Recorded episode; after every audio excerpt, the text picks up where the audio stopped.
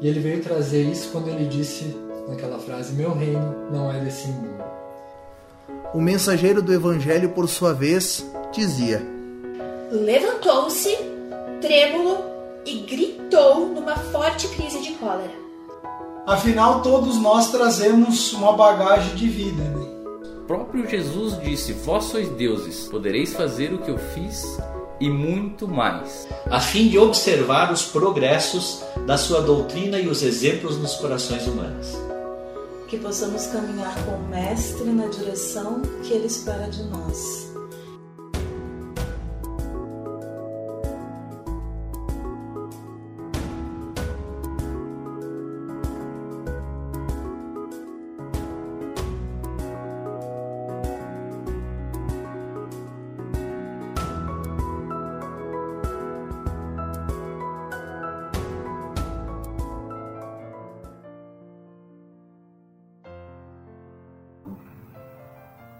Boa noite a todos, boa noite a quem está em casa também.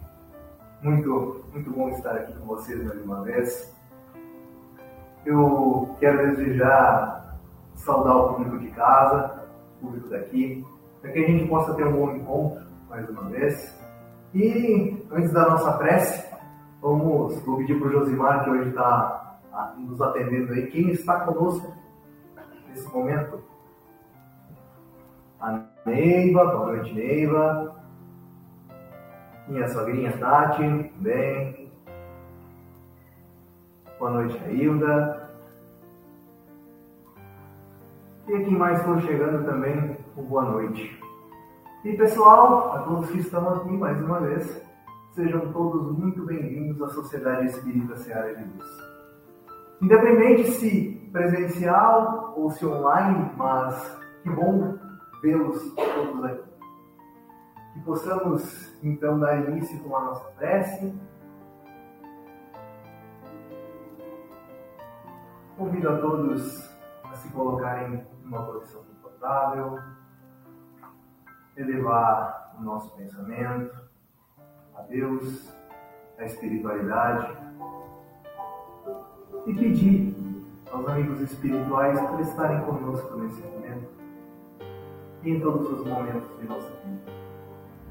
Agradecendo por podermos estar aqui reunidos em nome de Jesus, que nos deu essa doutrina tão maravilhosa para nos esclarecer e nos consolar.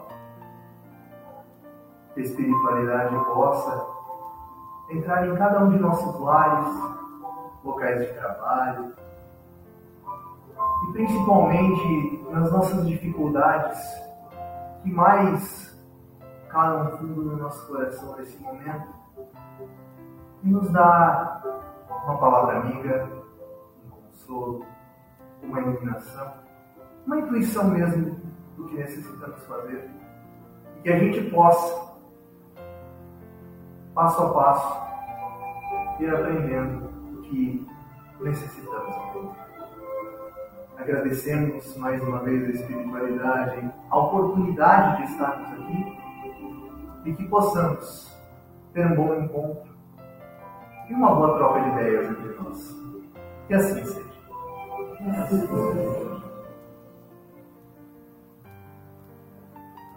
Então, hoje eu lembrei da luz. Tem dias que eu esqueço a luz, tem dias que eu vou me lembrar da prece, eu comecei a dar a introdução. Mas vamos lá, o nervosismo a gente vai vencendo aos poucos, tá pessoal? Então, a semana anterior, o Josimar falou um pouco para nós, e na anterior ainda o Felipe também falou. O Felipe nos trouxe o que sou, né? A gente se situou um pouco mais o que, que a gente é. A gente percebeu que somos espíritos e que temos um corpo e não que nós somos um corpo. O Josimar nos trouxe o porquê estamos aqui. Quais os motivos que estamos, os passos que estamos dando, o destino que estamos galgando para chegarmos numa perfeição no dia. Mas a pergunta que ainda fica é Para onde nós vamos? Vamos pensar um pouco. Para onde será que nós vamos?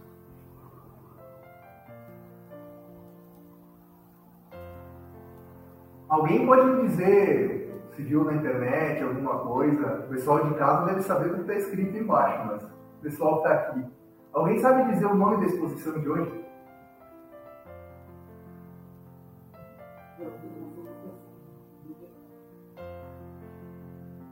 Então, pessoal, eu vou já deixar claro, quem quiser nos seguir nas redes sociais, nós temos Instagram, Facebook, brincadeiras à parte. Tem muitas vezes que a gente vê e lê, mas deleta. Isso acontece muitas vezes. O tema da nossa exposição hoje é roteiro divino. Mas por que roteiro divino? É para onde nós vamos. Porque Deus traçou um roteiro. Nós é que trilhamos eles. Se nós queremos ir pela estrada, pelo meio do mato, a escolha é nossa. Mas a gente tem um destino traçado, que é a perfeição. No entanto, o que nós vamos fazer nesse caminho depende só da gente. Mas Deus não deu só o roteiro. Ele deu o GPS, a bússola, o mapa, como a gente preferir chamar, se chama Evangelho.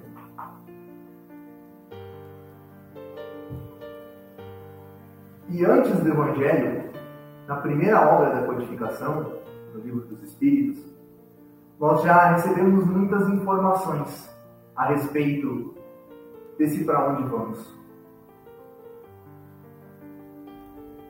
Uma das coisas que nos foi afirmada lá no, Livro dos Espíritos, pelos Espíritos Superiores, é que os Espíritos não ocupam para sempre a mesma categoria.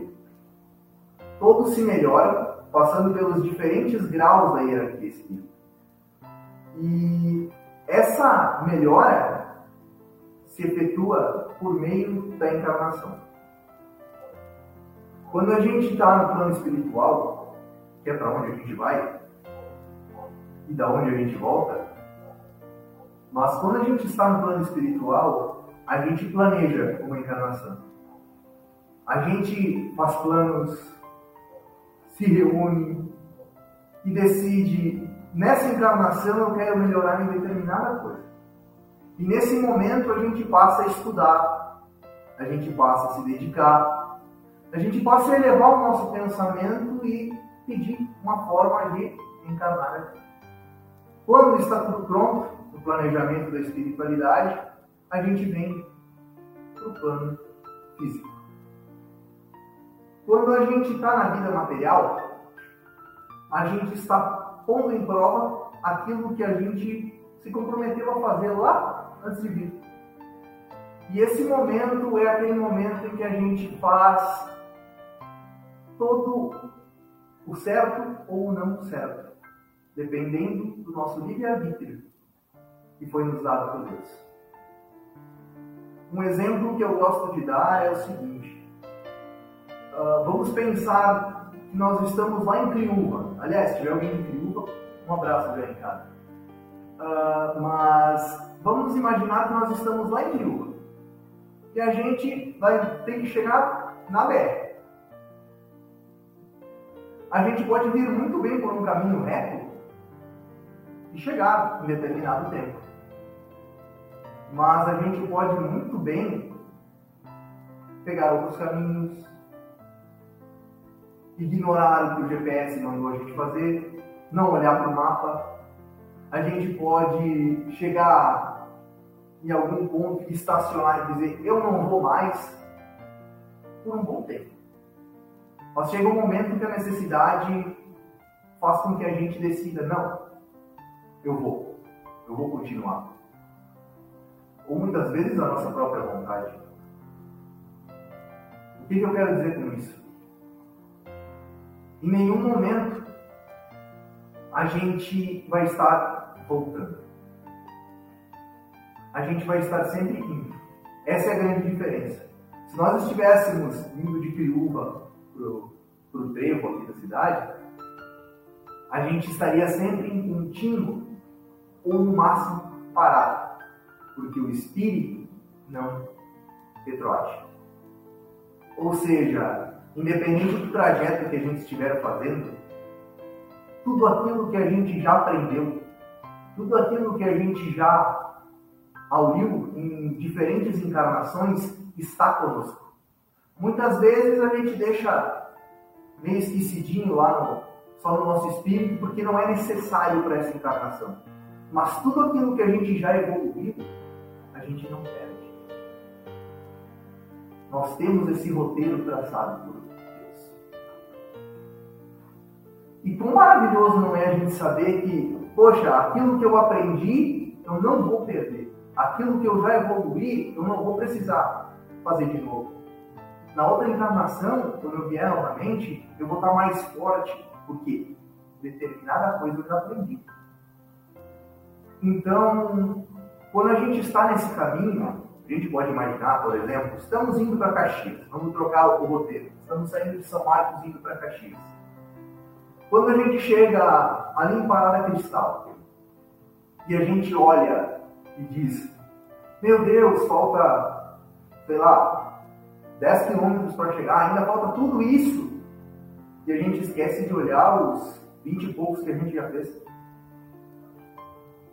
Quando a gente está nesse processo de evolução, muitas vezes a gente não para para analisar o quanto a gente já evoluiu. E só foca naquilo que ainda falta.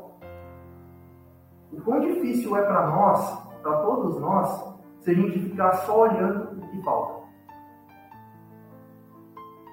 Vamos ficar sempre com peso nas costas. Ao contrário, se nas diferentes existências corpóreas do espírito a gente sempre lembrar e progride, por que se preocupar com aquilo que a gente ainda não fez? É hora da gente se concentrar em detalhe por detalhe, em dizer, pera, eu já consegui fazer isso, eu já não falo mais de ninguém, eu já consigo me manter calmo numa discussão, mas eu ainda, esse ainda não é para se depreciar, é para gente perceber, esse é meu próximo passo, é o para onde eu estou indo. E lá no fundo a nossa consciência sempre nos alerta qual o caminho que a gente pode trilhar da maneira mais curta para chegar nesse objetivo. Nem sempre é o caminho mais fácil. Às vezes vão ter uns morros para subir, vão ter um, uns lugares que a gente vai precisar um pouco de freio também para ir com calma. Mas nesse trajeto que a gente vai criando aos poucos, a gente vai chegar no objetivo. Que é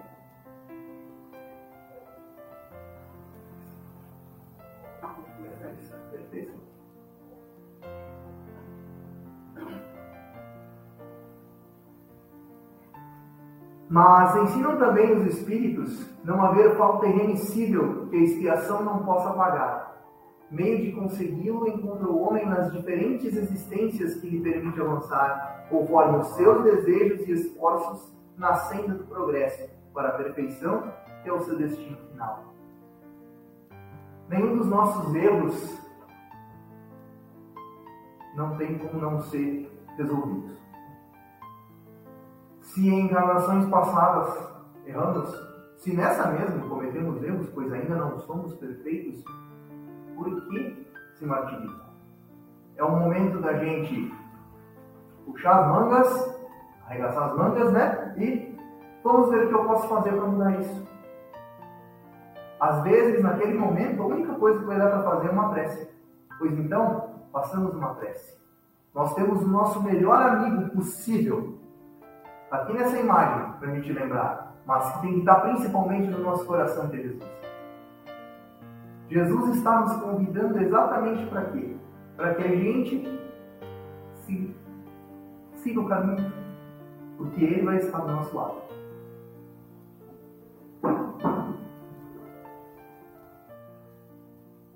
E lá na questão 117 do Livro dos Espíritos, Kardec interroga o seguinte: depende dos espíritos o progredirem mais ou menos rapidamente para a perfeição?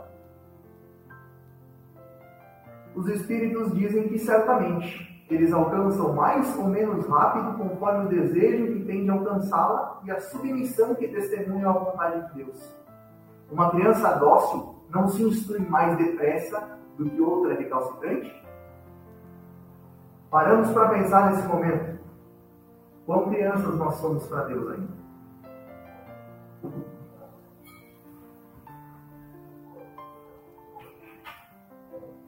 É aquele momento em que a gente para para analisar a importância que a gente dá para algumas coisas que não precisaria ser dado tanto. E tantas outras que a gente deixa para depois e depois se arrepende. E quando a gente dá uma de criança birrenta no supermercado querendo comprar alguma coisa, mesmo que os pais não deixem, muitas vezes é o que acontece conosco na vida fora do mercado, mesmo sendo adultos. Nós estamos em um local e queremos comprar determinada coisa. Um carro, uma casa, tem coisas não tão materiais. Por exemplo, a gente quer uma adoção de um filho. Que, aliás, se não me engano, é hoje, inclusive, o dia da adoção. Então, Espiritismo acha muito nobre a adoção, vale a pena mencionar. Mas muitas vezes a gente fica tentando algo, tentando algo, tentando algo e aquele algo não acontece. E a gente, como crianças birrentas, sentamos no chão do supermercado e batemos o pé, quase esperneando, querendo aquilo. Sem perceber que nós teríamos tantas outras oportunidades diferentes daquela que a gente poderia buscar. Mas o quão difícil é para a gente perceber isso. O quanto a gente quer aquilo e não percebe que está até se auto-obsidiando e não mudando o pensamento para outra forma. É isso que os Espíritos querem nos dizer com essa, com essa passagem. A gente acaba querendo tanto uma coisa que esquece de outras que importam muito mais. Muitas vezes uh, a pessoa como eu dei o exemplo da adoção, a pessoa quer adotar uma criança, quer adotar uma criança, mas não está aparecendo oportunidade ainda. Louvável quem queira adotar. Mas às vezes demora mais, é um processo lento, a gente sabe como tem uma burocracia ainda. Mas se o desejo de amar uma criança é tão grande, existe um orfanato. Dê um pouco de carinho àquelas crianças que lá estão. Também é uma maneira de mostrar e dizer: Eu quero.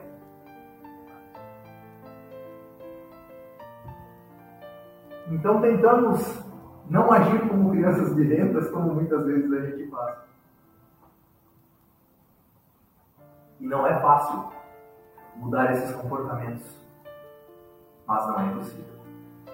Porque Jesus, quando esteve aqui, há mais de dois mil anos, ele passava suas mensagens através de parábolas, através de ensinos magníficos, muitos deles que a gente ainda descobre cada dia uma. Nossa, aquela parábola também serve para isso. É incrível. E quando a gente para para analisar quando Cristo falava conosco, recomendo o livro Boa Nova inclusive, que traz mensagens lindíssimas do Cristo. Do tempo do Cristo, inclusive, o Humberto de Campos traz, pela psicografia do Chico. E quando ele nos traz essas mensagens, a gente percebe o quanto ele se dirigia a nós, não vendo uma criança pequena, não vendo aquele adulto teimoso que ainda quer permanecer daquele jeito. Não, ele olhava no fundo da nossa alma e via o ser perfeito que um dia haveríamos de ser. Ele não via a lama, ele não via a escuridão, ele via o diamante puro estava lá dentro da gente esperando para brilhar. E todos nós que estamos aqui lapidando esse diamante puro que um dia viremos a ser. Esse diamante puro que Jesus é. E que ele trouxe o mapa, a bússola, o GPS, as coisas vão se modernizando, mas o Evangelho é o caminho. E ele tem-se que é o caminho, a verdade e a vida. E ele completou dizendo que ninguém é o Pai se não por ele. Ele é o roteiro. Eis para onde vamos.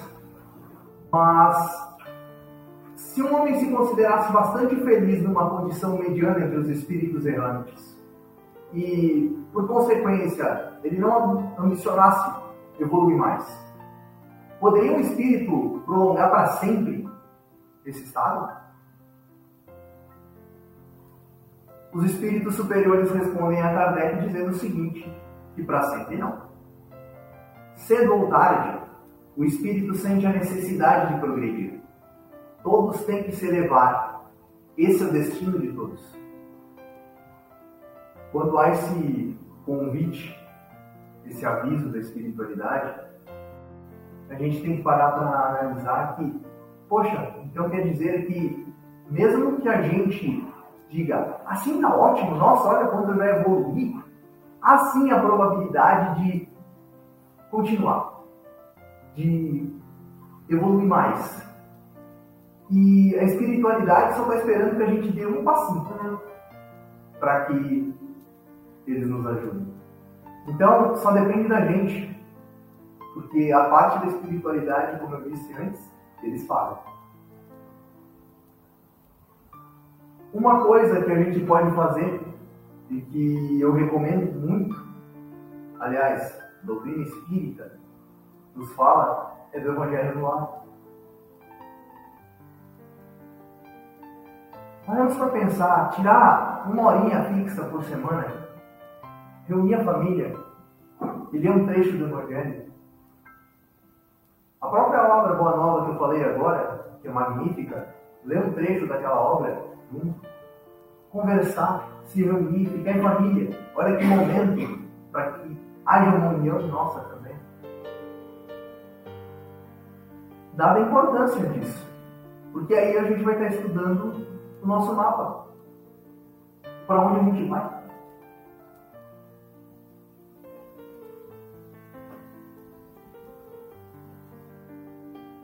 E chega numa questão, a 919, qual que é a questão 919?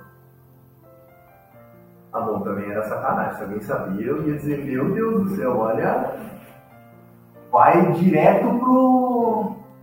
Vai direto pro, próximas camadas, né? Nem, nem fica no brau.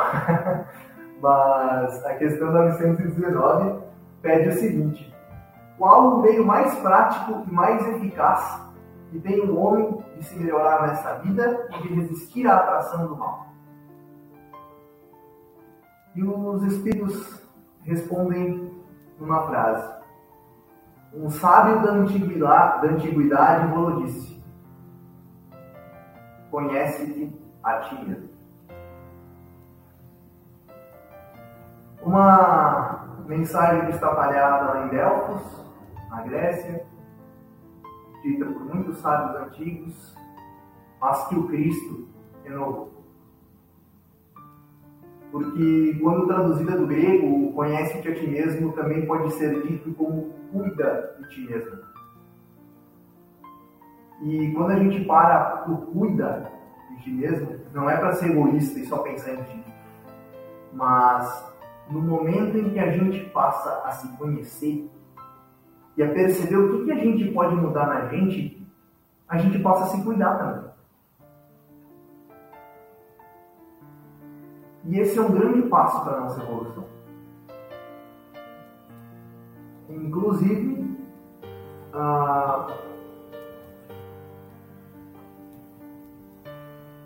o Evangelho ele vai nos trazer esse roteiro e vai nos pedir para que a gente busque nele o que a gente quer. Quantas vezes a gente não está numa dúvida de qual caminho traçar e se pergunta e se questiona e aquela dúvida não sai da nossa cabeça muitas vezes. Mas a gente teria que fazer outra coisa naquele momento, mas a gente está pensando na uma. Aí está varrendo a casa, pensando na, na aula da faculdade.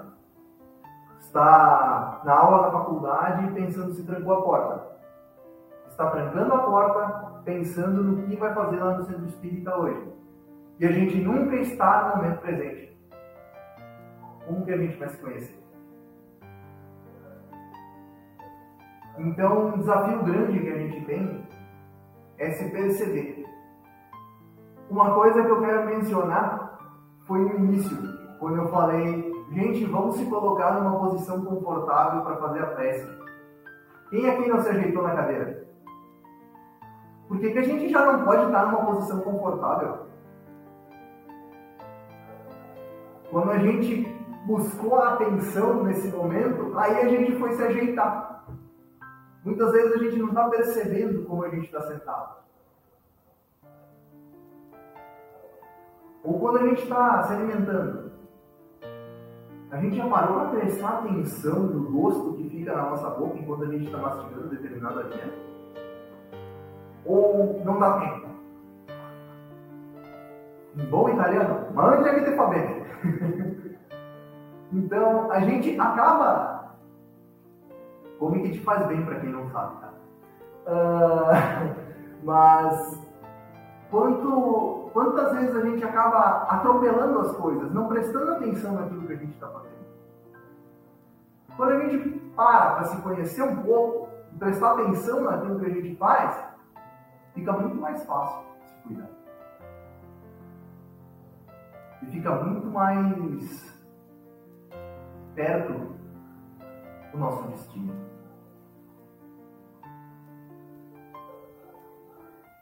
O Evangelho pode ser dividido em cinco partes.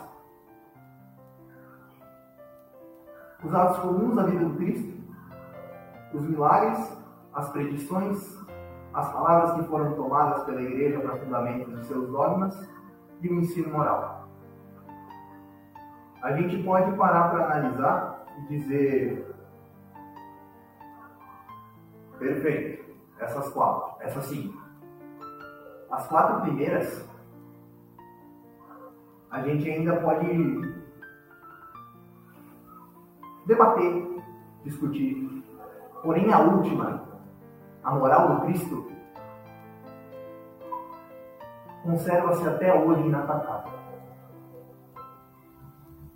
Diante desse código divino, a própria incredulidade se curva.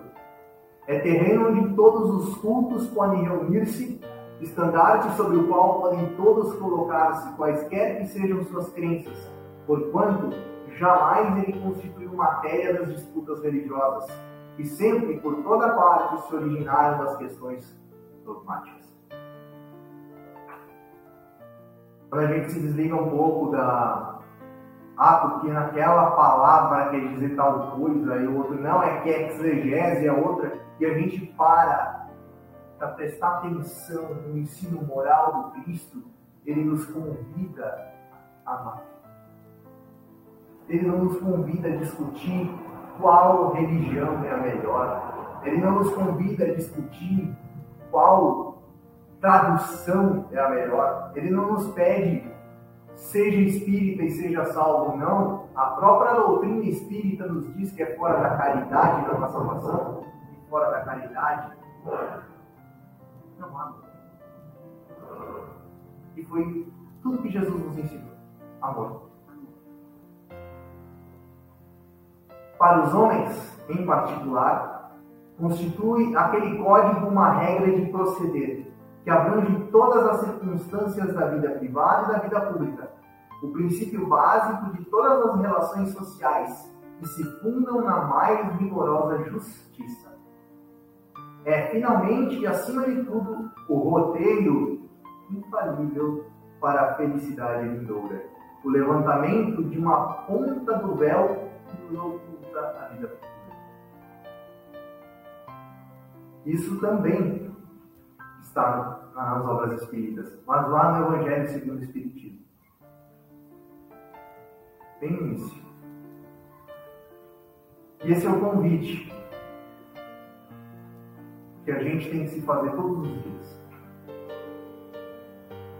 O que eu posso fazer com aquilo que eu percebo de mim mesmo?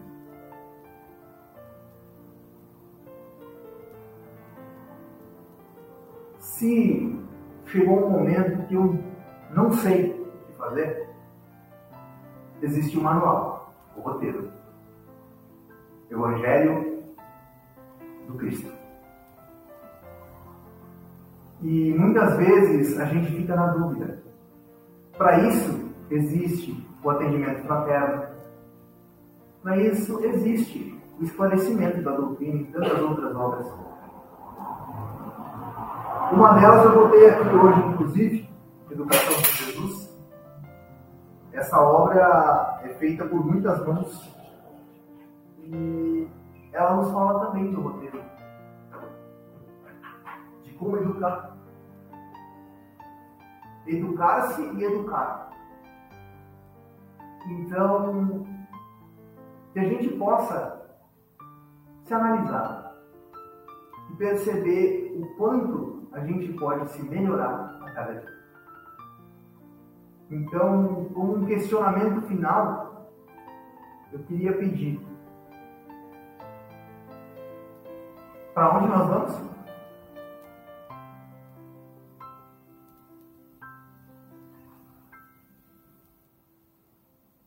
É, eu acho que vou ter que começar de novo a palestra, gente. E ficou um silêncio aqui que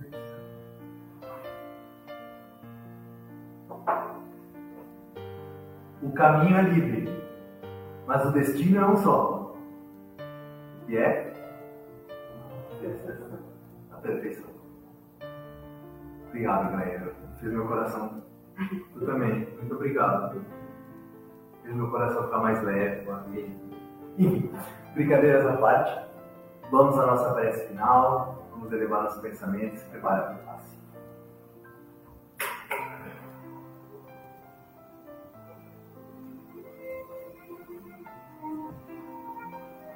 Elevamos o nosso pensamento, agradecendo a espiritualidade todo o amparo, o carinho. Uma chuva de bênçãos possa recair sobre nós, sobre os nossos pensamentos, sobre os nossos caminhos, e que o roteiro que a gente possa estar trilhando possa ser derramado enquanto o áudio.